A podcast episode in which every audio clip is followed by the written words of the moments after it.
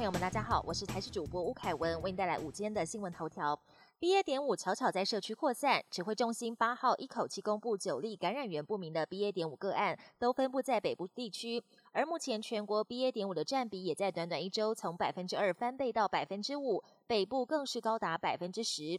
感染科医师黄立明分析，主要是现在北部的族群免疫已经开始下降，预估八月中就会看到感染者大量增加，九月初 BA. 点五的感染者就有机会超越 BA. 点二，中南部则会慢一些。但面对 ACIP 没有打算缩短幼儿 BNT 疫苗施打间隔，专家则建议可以早点打，或者是打莫德纳也不错。中秋连假将至，台铁宣布九月八号到十二号全线加开各级列车一百二十二班次，八月十一号凌晨零时起开放订票。尽管台铁如常公布廉价订票讯息，但因台铁劳资公司化子法协商频频触礁，台铁企业工会扩大中秋节等国定假日不加班连署行动，甚至启动罢工程序。如果最终协商还是没有共识，不加班成定局，到时候民众就算抢到了车票，也可能没车可搭。前联电董事长曹新成日前宣布将捐三十亿元协助加强国防，引发统派人士不满，还遭到联电切割。今天他上广播专访，坦言可以理解联电有遭到大陆威胁，不过他还特地穿上防弹装备，除了保护人身安全，也以自己为例，呼吁台湾提升自我防卫能力。另外，他也批评中共文革有如失速列车，僵尸病毒一咬，六亲不认。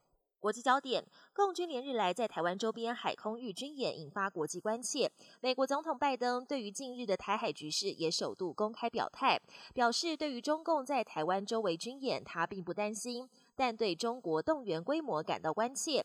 不过，拜登也强调，他不认为中国会有任何进一步动作。此外，美国国防部官员表示，经过这几天中国对台一连串动作之后，美国对于中国可能攻台的时间点评估并没有改变，仍然认为未来两年内中国并不会采取军事行动。美国前总统川普的佛州海湖庄园遭联邦调查局突袭搜索。川普透过声明表示，他的住家遭一大群 FBI 干员包围、突袭跟占领，就连保险箱也被强行打开。不过，川普并未透露遭到搜查的原因，只表示自己配合相关政府部门的调查。如此大动作既没必要，也不适当。尽管 FBI 还没有证实相关的消息，但有报道指出，司法部怀疑川普卸任之后将一批机密文件带到海。湖庄园可能因此对他展开调查。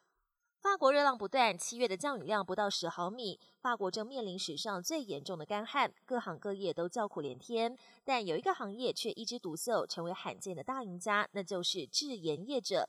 连日高温加上几乎没有降雨，盐田所晒的盐产量大爆发，制盐工人忙得喘不过气。业者表示，今年的收成让未来好几年都不愁没盐可卖。本节新闻由台视新闻制作，感谢您的收听。更多内容请锁定台视各界新闻与台视新闻 YouTube 频道。